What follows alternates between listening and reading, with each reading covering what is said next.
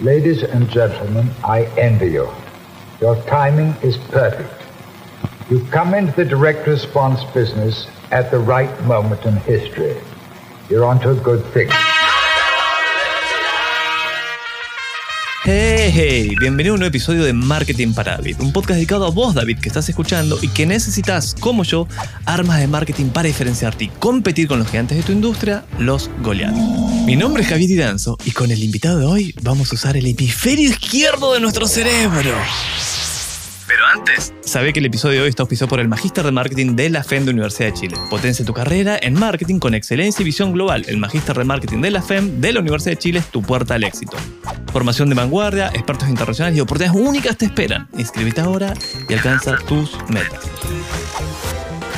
Antes de presentar a nuestro invitado, si te gusta este podcast, por favor suscríbete y activa las notificaciones para no perderte ningún episodio y además así apoyás al show. Ahora sí, voy a recibir a Boris. Te cayó con el apellido. Garafulich. Cualquiera está perfecto. Ok. Escucha, David, Boris es CEO de Racional, una app chilena de inversión que permite invertir en las mejores empresas y fondos mutuos del mundo y que sea súper fácil para nosotros los usuarios. En el 2022 ya superan los 45.000 usuarios y cerraron una ronda de inversión por 2 millones de dólares. Y hoy ya son más de 75.000 usuarios que invierten a través de Racional. Yo soy uno de ellos. Yo creo que fue por como por el 2022, o sea, tempranito. Lo invité para conocer cómo empezaron, su plan de marketing actual y qué se viene para el próximo año. ¡Vamos! Bienvenido, Boris. ¿Te presenté bien? Perfecto, perfecto. Gracias por la invitación. Felices de, estar acá y conversar un poquito. Estoy muy feliz de tenerte, pues la están rompiendo, lo sigo, bueno, soy cliente además, así que sé que el producto está tremendo. Así que tengo mucha curiosidad por averiguar cómo lo están haciendo. Pero antes de eso, me gustaría que cuentes algún datito freak tuyo para conocerte mejor y romper el hielo. Un datito freak mío, eh, algo medio, medio pillante que cada vez me ocurre más, es que eh, no me dicen por mi nombre, eh, incluso por escrito, sino que me dicen ahí con el apellido del presidente. Así que yo envío un email, envío un WhatsApp y la respuesta ahí suele ser hola Boric, le respondo, sale claramente mi nombre, pero parece hay gente pensando que Boric es un nombre y no un apellido. Recordemos que en Chile el presidente se llama Gabriel Boric. Y ahí está la confusión. Y a él le dicen Boris, así que estamos, estamos al revés, de hecho. Tal cual. Cuando un amigo en un, sí, en un carrete, supongo que de vez en cuando puedes llegar a ir a alguno, te dice, ¡eh! ¿Qué cojones? Es racional. En tus palabras, ¿cómo se lo explicas? Piscola en mano con Piscola otra cosa en mano. Eh, lo primero es que una aplicación al final un poco para hacer crecer la plata, eh, para comenzar ahorrando, comenzar invirtiendo de manera lo más fácil posible. Para nosotros eso es un poco el, el punto de entrada, eso es lo primero. Eh, si, le, si estamos hablando de algún proceso complicado, ya la conversa al tiro parte mal y un que lata, no estoy interesado, te perdí. ¿Qué pasó en tu cabeza que dijiste, oh, tengo que hacer una aplicación como racional? en realidad era bastante fácil darse cuenta del problema, eh, sobre todo cuando ya esto, bueno, ya han pasado varios años desde entonces, desde un poco las primeras ideas, pero en ese momento básicamente no había ninguna forma fácil de partir invirtiendo. Eh, y no lo digo de manera cliché, no había ninguna aplicación que uno se pudiera descargar, un par de pasos y comenzar invirtiendo. Y eso incluso antes de hablar de invertir en fondos con ciertas conveniencias o invertir bien. Incluso si habláramos de invertir no tan bien, tampoco se podía. Entonces, hay un problema bien directo. Y en el último tiempo, bueno, en los últimos años salieron varias fintech en Chile muy, muy destacadas. Dijiste, bueno, están estas acá, yo voy a hacer la mía, eh, hay espacio para una más. ¿Cómo me voy a diferenciar? ¿Por qué, ¿Por qué hay lugar para vos en el mercado? Sí, hay lugar porque primero eh, para nosotros la experiencia y sobre todo la experiencia móvil, es decir, un poco poder hacer todo desde el celular, era súper importante desde el día uno. Nosotros, si todavía somos bien chiquitos, nosotros cuando lanzamos la aplicación móvil, en realidad no había ninguna otra aplicación móvil que uno pudiera eh, descargarse y comenzar invirtiendo. Entonces como que eh, es un poquito como quizás para dar ciertos como elementos concretos. Cuando nosotros comenzamos, nosotros y así quizás entramos un poquito mal, aparte de las inversiones propiamente tal, a nosotros no nos gustan los fondos mutuos. Eh, en todos los países más desarrollados en realidad tampoco les gustan los fondos mutuos. Los fondos mutuos vienen básicamente retiradas hace décadas. ¿Y por qué? Porque suelen ser mucho más caros e invierten de manera mucho menos diversificada. Entonces, momento, cuando la intro dije en fondos mutuos fue un error. No puedo invertir en fondos mutuos. Yo quizás confundí como por ejemplo invertir en el Standard Poor's 500. ¿Eso técnicamente no es un fondo mutuo? Vamos por parte para no, para no marear.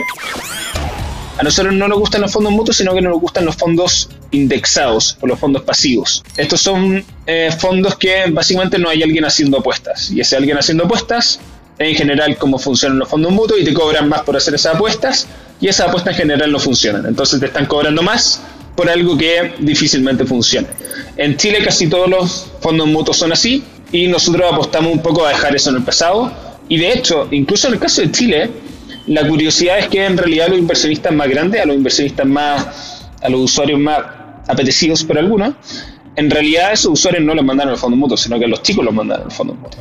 Me estás matando con ese dato y si vos David estás diciendo, oh, oh, yo mis ahorros tengo en fondo mutuos, probablemente estemos haciendo lo que vos nos recomendás. Pero ese no es tema de este podcast, no es hablar de inversiones. Sin duda, Racional es una alternativa. Como dije al principio, yo también soy cliente, tengo algo de inversiones ahí. Quiero meterme a al inicio de esto, es decir, cómo empezaron a traccionar clientes. Hoy tienen 75 mil clientes que no deja de ser un número enorme de gente que realmente dice voy a invertir y pone plata e invierte en algo más sofisticado que un plazo fijo o un fondo mutuo, que ya explicaste eh, sus cualidades. ¿Cómo partió tu plan de marketing? Solo un pequeño comentario. En realidad nosotros no estamos de acuerdo con que invertir en, en algo que no sea un fondo mutuo debiera ser más eh, complicado. Sino que, por ejemplo, eh, nosotros consideramos que el invertir en la empresa favorita que uno tenga, en realidad debiera ser bastante simple. Si es que a uno le gusta eh, Apple y, quiere, y quisiera invertir en Apple o en Netflix o en la empresa que quiera, o eh, mencionar el S&P 500 o mismo, el país o la empresa que uno quiera, para nosotros en realidad eso debería ser súper simple y eso es lo que estamos tratando de hacer. Al comienzo nosotros, bueno, desde el comienzo te diría que el foco ha sido el producto y la experiencia de usuario. Gastamos la gran mayoría del tiempo desde detalles de diseño hasta pasando por funcionalidades nuevas y constantemente pensando también en producto nuevo. Eh, eso sí, el foco desde el día uno y lo sigue siendo. Pero no lanzaron un un MVP, así un producto medio malazo, como se entiende, pero suficiente como va a ser una prueba del concepto de que esto va a estar bueno, o están recontra convencidos y armaron la aplicación?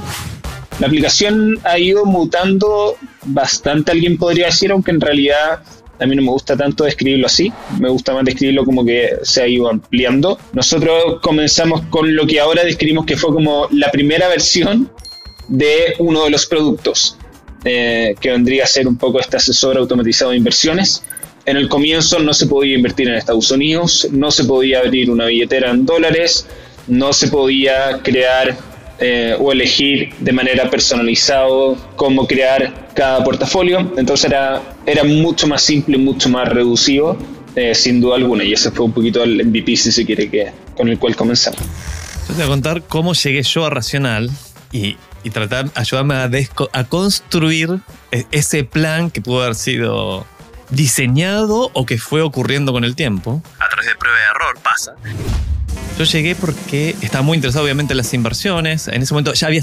No sé si salieron ustedes antes o después de Fintual. Son, yo creo que son, salieron después de Fintual, ¿no, Racional? Nosotros somos más nuevos, al menos un par de años más, más nuevos. Ah, ok. Entonces empecé a interesarme en, en en cómo invertir mejor y a ver qué estoy haciendo con mi, si mi banco está bueno o no. Y empecé a, ver, a seguir influencers financieros y me topé con una pareja, con uno es chileno y la, mujer es española, que yo creo que se llama Invertir en Simple o algo así el canal.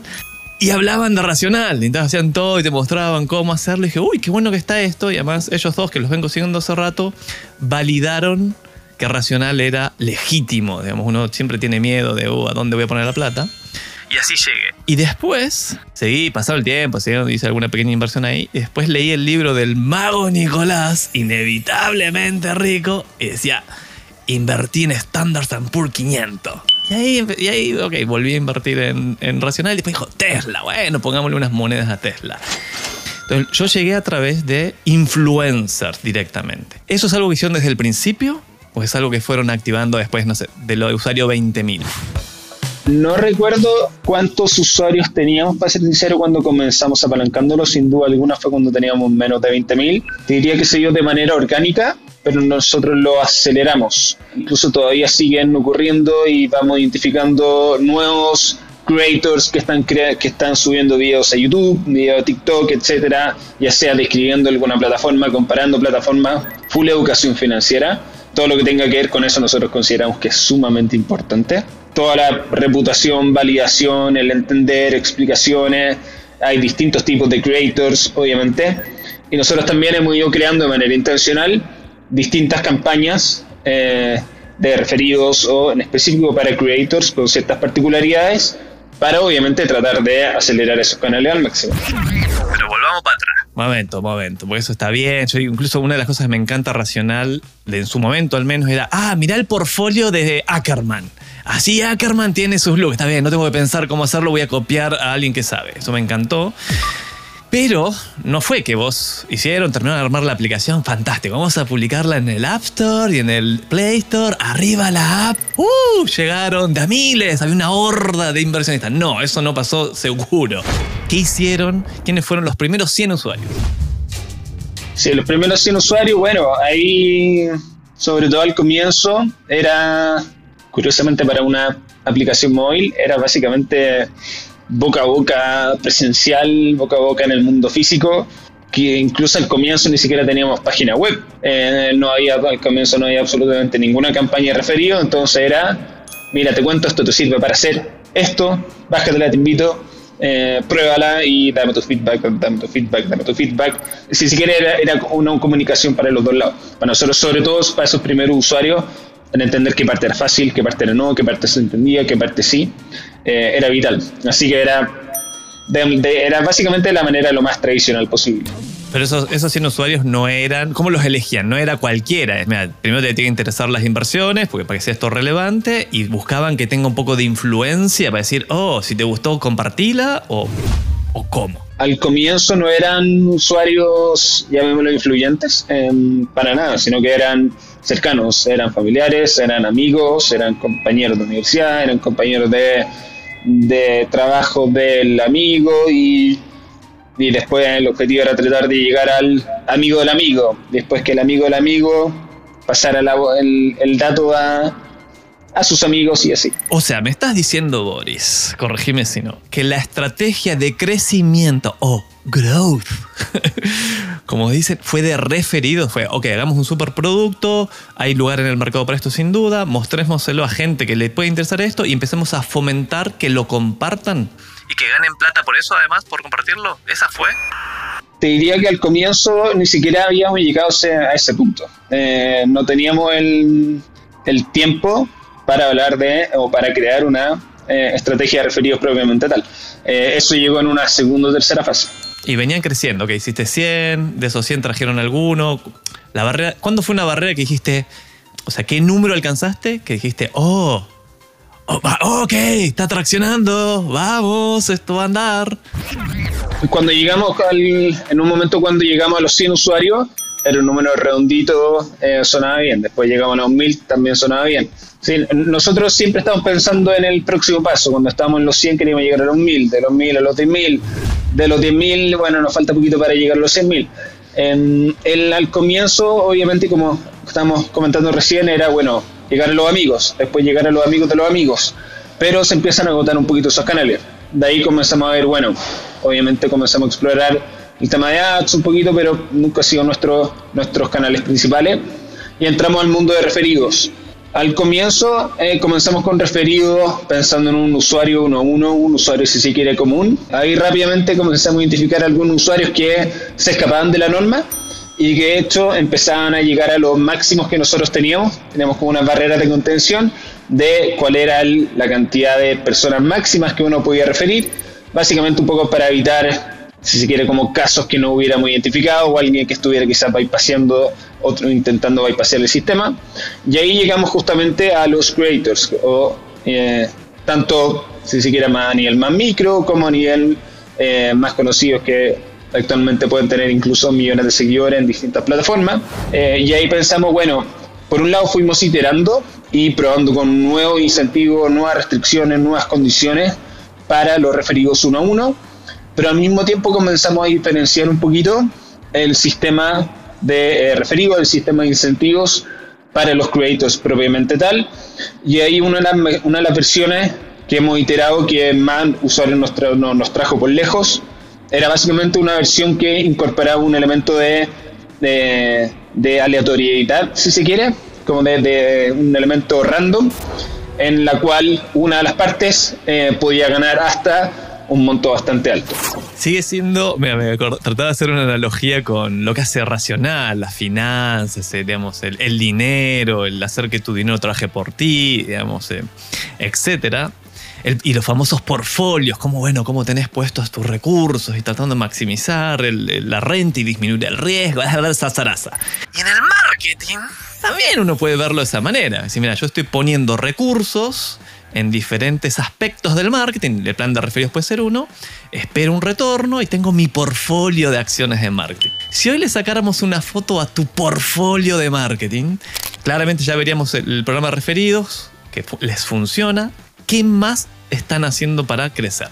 Para crecer, no, solo en traer usuarios, sino, ah, pero además queremos generar confianza, estamos haciendo prensa, entonces tenemos una, una columna, no sé, en el diario financiero. Del presupuesto actual que tenemos, te diría que el 80% de referidos. El 80% de referidos, después hay una parte que se va a prensa y una parte que se va a ads. Lo de ads es bastante bajo ahí. De repente hacemos algunas pruebas, de repente llegan algunas personas el equipo, tratando de probar algo con quizás cierto convencimiento, pero en general no suele marcar mucho la diferencia. El tema de la prensa eh, sí lo vemos relevante, pero en realidad cuando hemos tenido quizás ciertas apariciones, al menos para nosotros importantes, lo interesante es que no ha movido mucho la aguja a nivel de nuevos usuarios que hemos traído esos días, pero sí a nivel de brand. Entonces también es un desafío interesante el, que las distintas inversiones, si se quiere, dentro de este mm, portafolio eh, o presupuesto, lo medimos de manera distinta y hay algunos que son un poco más difíciles de medir. Dentro de ese portfolio, que es el actual, digamos, bueno, pero ahora en el 2024 vamos a poner una fichita A. estás pensando en cómo, en qué nuevas acciones en marketing desarrollar para atraer más clientes? ¿Qué te falta? Eh, a riesgo de sonar sumamente repetitivo, queremos seguir con referidos, pero con una nueva campaña. Le queremos dar foco básicamente al canal por lejos para nosotros más prioritario eh, y ahí queremos estamos trabajando en lanzar una estrategia que sea mucho más agresiva y con un componente mucho más eh, aleatorio, de hecho, para los dos lados. Tanto para, el, para quien refiere, quien pasa el dato, como para quien eh, recibe el dato. Sé que me gusta mucho, bueno, los programas referidos me gustan en general mucho para aplicaciones como la tuya. Y, me escuchaba, no me acuerdo a qué, a qué gurú lo leían, no me acuerdo en qué libro, me parecía muy relevante. Creo que fue a Jason Fried, el de 37 Signal, el fundador de Basecamp y, y muchas otras aplicaciones. Y decía, vos vas a poner recursos, ¿no? Y se los puedes, poner se los puedes dar a Facebook, a Google. Vamos a suponer que un, un nuevo usuario te cuesta 15 dólares. 20 dólares, 5, da lo mismo. Tiene hay una cantidad de dinero que le vas a dar a Mark Zuckerberg o se los vas a dar a Google. Dásela al usuario, dásela al usuario, digamos, y es menos riesgo, porque Google te la cobra sí o sí, hayas generado el cliente o no. En cambio, al referido, vos les das esa recompensa si el cliente sí se generó, entonces reduce muchísimo el riesgo, entonces entiendo que sea un muy buen canal para ustedes. Errores, fracasos, cagazos, cagadas. Dale, vulnerate con los fuck ups. Fuck ups. Ahora vamos a meternos al lado oscuro, cuando las cosas salen mal. Los famosos fuck ups el propósito de esta sección es que aprendamos de, negocios como el tuyo, marcas como las tuyas y tratar de no cometer los mismos errores, cometer nuevos. Desde que fundaron y partió Racional, dentro de del mundo del marketing, ¿qué fuck ups se mandaron y que deberíamos evitar? Sí, ahí lo primero que se me ocurre es quizás un caso no tan entretenido, pero en realidad nos hizo pasar un, un susto, una preocupación y un poco una experiencia un poquito nueva, que era, llevamos pocos meses funcionando eh, todo lo que era dentro del mundo regulado, lo que era fintech, asesores de inversión regulado, era bastante escaso lo que había. Y en un momento decidimos ser, bueno, aún más agresivos con la campaña de referido o una de las subversiones que tenemos como códigos promocionales que básicamente, al menos como nosotros lo vemos, es un, eh, es un sistema de referidos, son incentivos, pero sin referidor, como que el referidor es racional. Eh, decimos, bueno, probémoslo por eh, redes sociales. Y, si mal no recuerdo, lanzamos una versión como ads, ads de hecho en stories de, de Instagram. ¿Y qué ocurrió? No habían pasado tantas horas y después nos llegó que el regulador del mundo de inversiones en Chile, básicamente la Comisión para el Mercado Financiero, está enviando una serie de preguntas eh, no tan simpáticas em, al broker con quien nosotros trabajamos, dado que aparentemente eh, habían interpretado la, lo que para nosotros era una campaña de referido bastante sencilla, eh, un código promocional bastante sencillo, estaban interesados en ver, bueno, si es que entraba dentro de lo que era ofrecer retornos garantizados, que obviamente un poquito un red flag, eh, o algo por el estilo, y bueno, fue cortar inmediatamente todo tipo de campaña, comenzar a llamar a abogados, advisors o expertos para ver, bueno, qué se hace, qué significa que la CMF esté preguntando estas cosas. Sí, me imagino, porque la CMF es en Chile es una institución recontra seria, por lo menos es mi percepción, y muy severa, digamos, no, no, no es, no es, ah, no pasa nada, ¿no? Te, te pueden bloquear, ¿no? Las consecuencias podrían haber sido grandes de no, de no haber resuelto ese problema. Eh, podrían haber sido grandes. en otro caso no estamos cometiendo eso, pero obviamente preferimos ser conservadores y, bueno, sobre todo como con campañas nuevas quizás también hay temas quizás un poquito más culturales o bueno, sobre todo cuando hay cosas nuevas eh, o campañas nuevas, incluso dentro del mundo de inversiones, hay de todo en general, así. Atajos que ahorran tiempo, dinero o ambos. No me hice rico firmando cheques, señor. Es hora de los hacks. Vamos a meternos a imagino yo con, con Racional, digamos, que es una aplicación recontra, al menos cuando uno la ve, es, está, es sofisticada, ves que hay de todo, puedes hacer como, está bien, bien buena. O sea, ¿a, qué voy? Que son recontra tecnológicos ustedes, me imagino, esa es como mi percepción. Bueno, hicieron una app recontra sofisticada para invertir en mercado, en cualquier lugar del mundo, puedo comprar Tesla, está todo ahí, todo es fácil. Así que son buenos haciendo apps. Entonces, por lo, tanto, son buenos con la tecnología. ¿Qué has implementado últimamente que te ha ahorrado tiempo, dinero o ambas cosas y que le recomendarías a un amigo? Algo que estamos testeando actualmente y que esto nos dimos cuenta hace algunos meses y que eh, quizás que no quedemos muy bien confesando un poquito esto. Eh, dentro de la aplicación, el flujo principal que teníamos para invertir, nos dimos cuenta de que era uno de los flujos menos utilizados para invertir. Era básicamente el mundo al revés. Y eh, decidimos testear, bueno, testemos modificaciones de ese flujo, que nosotros lo tuvimos dos años prácticamente, exactamente igual, de dos años creciendo menos. Ahora estamos testeando distintas iteraciones y eh, son iteraciones con... Antes era un botón que da un, un botón que se abrían tres botones, eh, que era como un flujo que se abría. Estamos testeando simplificarlo y dejar un, una única opción al tiro, que es básicamente el depositar de una, eh, dejando de lado el portafolios y stocks.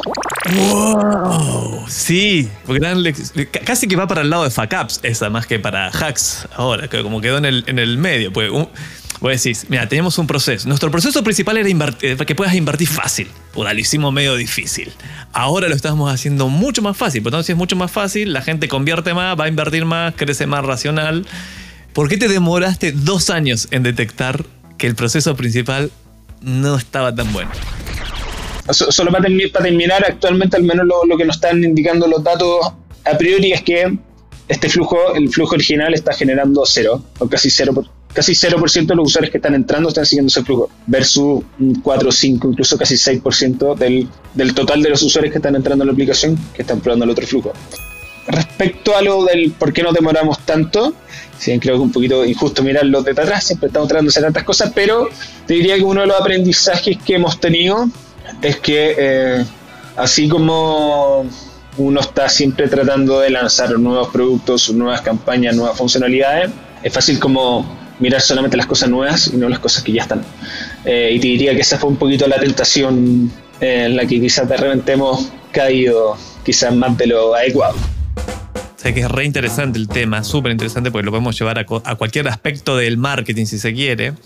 Que si vos tenés, desde tener anuncios, por ejemplo, estás haciendo publicidad y tenés, tenés varios. Por ejemplo, algo que hacemos para algunos, para varios clientes es, mira, hay una pieza, hay un contenido que queremos comunicar y, y este, es, este es el anuncio, este es, este, es el, este es el mensaje principal. Pero ¿sabes qué? Hagamos cuatro, cinco versiones de los primeros tres segundos. Porque es lo más importante, si no la gente no va a tener el dedito, no va, no va a ver el resto del contenido. Y no sabemos nosotros cuál va a ser el mejor. No podemos apostar cuál es el mejor, pero le erramos generalmente. Entonces, hagamos versiones. Y lo mismo hacemos con la página de destino. Sí, bueno, el propósito de la página de destino es que la gente convierta, que compre, deje sus datos. Pusimos un título espectacular que creemos está buenísimo. Bueno, hace test, hace dos o hace tres, anda probando cuál convierte mejor y en general uno se sorprende. Así que re interesante lo que acabas de mencionar. Estás aprendiendo armas de marketing. Hasta la vista, baby. Estás escuchando Marketing para David. Quiero saber, vos en tu día a día, ¿cuál es tu stack ideal de tecnología? ¿Qué usas? Stack es bastante estándar, creo yo, dentro del mundillo. Eh, estamos bastante activos en el chat de empresas eh, llamado Slack, quizás, por si, si alguno no, lo conoce.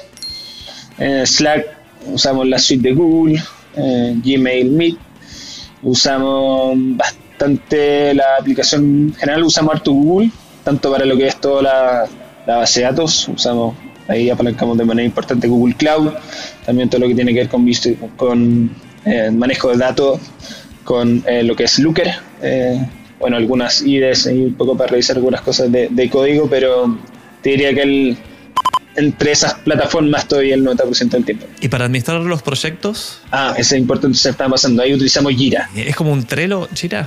Sí, es un, te diría que es como un Trello, eh, pero con más foco para lo que es eh, software y un poquito más eh, completo, un poquito más amplio. Eh, y la otra plataforma importante que también utilizamos, sobre todo con el equipo más de diseño y análisis de funcionalidades, es eh, Figma. Que es para diseñar, para diseñar las plataformas, digamos, el flujo este que mencionabas al principio de, ok, ¿cómo hacemos que conviertan más? Usan Figma.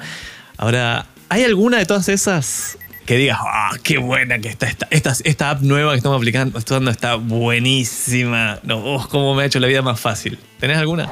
Cuando veo a otras personas que no están utilizando Slack y están utilizando otro tipo de chats, digo, o que son malas la otra, eh, digo más o que son malas la otra versus que eh, a que Slack tenga algo muy impresionante. Eh, en el caso de Figma, nosotros antes utilizamos otra que ya ni recuerdo cómo se llamaba, pero el producto de Figma es unas, una serie de cosas bastante mejor que lo que hacía la otra. En mi opinión pasó a ser el dominador del mercado a nivel global en poquísimo tiempo, básicamente se los comió.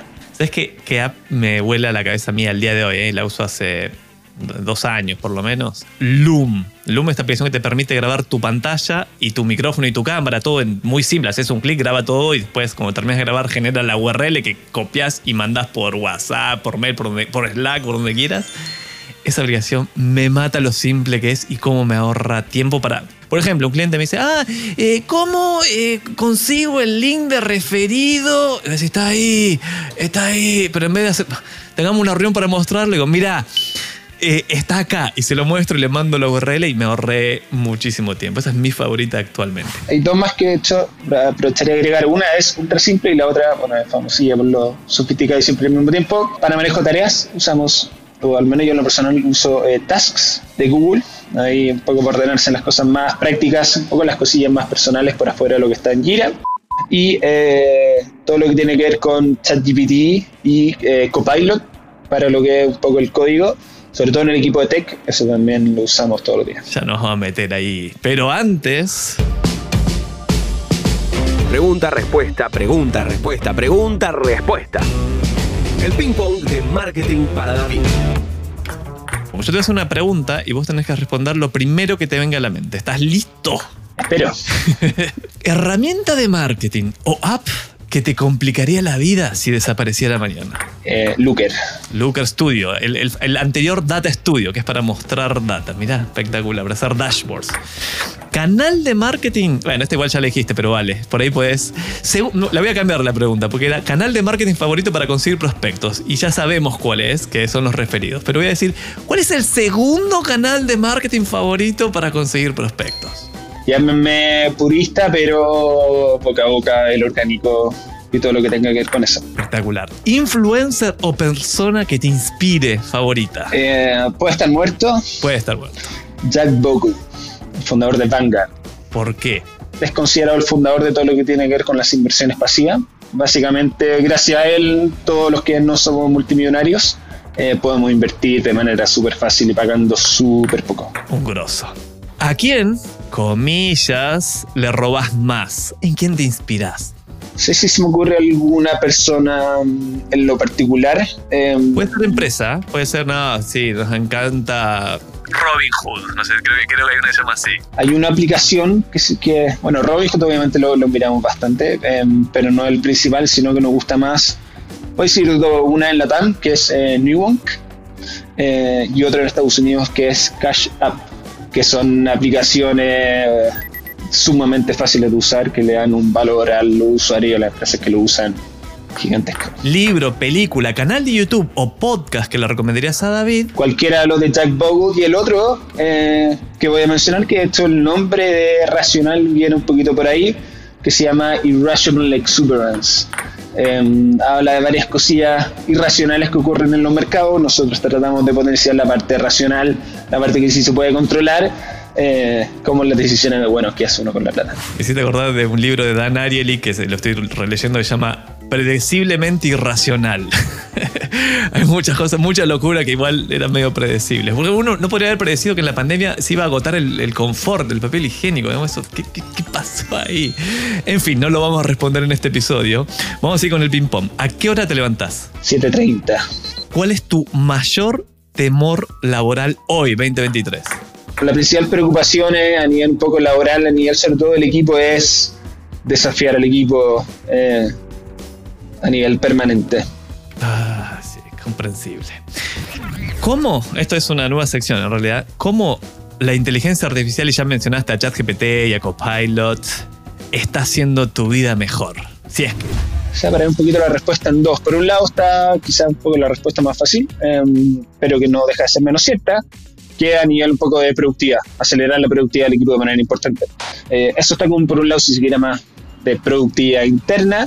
Por otro lado, nosotros hemos decidido a nivel de cómo apalancamos esta nueva tecnología, si se quiere, para darle más valor a los usuarios, hemos decidido un poco ser estratégicos al respecto y no lanzar a, implementar um, ChatGPT por atrás eh, y hacer algo que no le aporte mucho valor al usuario o que tenga riesgo de quedar obsoleto en dos meses, como varias de las aplicaciones, que no sé, hacen el tema con los, con los quedaron obsoletos con el último release. Eh, y ahí algunas de las cosas que estamos apalancando, sobre todo pensando hacia el futuro, es, bueno, qué cosas podemos hacer nosotros distintas o complementarias a lo que puede hacer alguna aplicación como ChatGPT.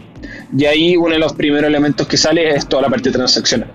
Eh, difícilmente ChatGPT en el corto plazo va a poder un poco invertir sin estar conectado por alguna aplicación o plataforma de por detrás. Entonces, todo, eh, eso es un foco importante. Y lo otro tiene que ver con cómo podemos generar y apalancar un poco quizás contenido de los mismos usuarios. Es decir, un poco la creación de contenido. Bueno, incluso eso podría ser un input para ChatGPT. Volvemos al carrete del principio, donde estabas piscola en mano explicando que era racional y ese amigo, eh, Gabriel, llamémoslo, dice, ah, ok, bueno, sí, sí, voy a comprar Tesla. Y, pero vos que, vos que seguramente sos medio computín, escuché hablar de ChatGPT. Eh, ¿Me meto ahí, aprendo a usar ahí? ¿Me lo recomendarías? ¿O, o, o la- o la dejo pasar? ¿Qué le dirías? Yo creo que es prácticamente obligatorio probar ChatGPT a esta altura. Pues sí. Última oportunidad. ¿Hay algo que no te haya preguntado y hubiese estado bueno para que con David aprendamos más del marketing de Racional? O solo para resumir al menos un poco el, el approach nuestro, yo en realidad me considero un no experto de eh, marketing, un, no sé si ex- experto en muchas cosas, Pero lo que sí tratamos de buscar y maximizar al máximo es el foco en la experiencia del usuario. De nuevo, el 90% del tiempo lo que hacemos en Racional o de lo que yo hago en Racional, o al menos parte importantísima, tiene que ver con eso, con ver qué están diciendo los usuarios, qué piden los usuarios. Y creo que en realidad el mejor marketing es eh, un producto que básicamente al usuario le guste. Eh, creo que es difícil identificar muchos casos de éxito que en realidad hayan podido crecer sin tener un producto que ya un poco a secas haya sido lo suficientemente bueno. Y ahí, bueno, estamos hablando recién de ChatGPT. Yo nunca he visto un ad de ChatGPT para, por ironizarlo un poquito. Claro, tampoco Google en sus primeros 10 años tampoco había hecho un solo ad, era muy bueno el producto. Y me hiciste acordar de un libro que se llama Product Led Growth, básicamente donde describe el proceso de, mira, tu aplicación, cada vez que vaya a ir mejorando, va, está diseñada además para atraer nuestros usuarios. Está vamos, gamificado, logras, tuviste un logro, te va a hacer cómo lo puedes te va a ayudar a compartirlo. ¿Querés ganar una plata? Invítate a un amigo. Que esto te gustó, esto te generó dopamina. Capitalizala mandando un email. ¿Querés hablar bien de nosotros? Dejarnos un buen review en el App Store. O sea, todo pensado para que la app traiga más usuarios. Ahora sí, llegó el momento de despedirnos. Se me hizo rapidísimo. Muchas gracias, Boris, por estar con nosotros. Fue un placer charlar con vos. Si David dice, oh, quiero saber más de Racional y Boris y de toda esta movida, ¿cuál es el mejor canal para ponerse en contacto? racional.cl o por cualquier eh, cualquiera de las redes sociales, ahí estamos disponibles. Si quieren hablar con nosotros directamente, hola arroba. Felices de conversar. Ahora sí, llegó el momento de despedirnos. Gracias por haberme acompañado hasta acá. Gracias por escuchar Marketing para David. No te olvides que el episodio de hoy está auspiciado por el Magíster de Marketing de la FEM de la Universidad de Chile. Si quieres potenciar tu carrera en marketing con excelencia y visión global, esta es tu puerta al éxito. Formación de vanguardia, expertos internacionales y oportunidades únicas te esperan. Inscríbete ahora y alcanza tus metas. De este lado del micrófono te habla Javier Tiranzo y del otro está Delphi Ciudadana y Salva Luca en la producción y Ana Lago en la edición. Puedes escribirme con consultas o comentarios sobre este episodio a mi mail, javier.iranzo.com y en mis redes sociales con el mismo nombre. No olvides suscribirte al programa en Spotify, donde sea que nos estés escuchando y activar las notificaciones para no perderte ningún episodio. Y además, es tu manera de apoyar al show. Nos escuchamos en el próximo episodio. Publicamos todos los domingos a las 9 de la mañana religiosamente. Y, ¿sabes, Boris? ¿Qué le dijeron a David? Fueron así, fue, fueron y le dijeron, David, antes de ir a pelear con Goliat, ¿qué le dijeron? No lo recuerdo. Ponele onda. Ponele onda, David. Ah, sí, el único que se ríe cuando ves este chiste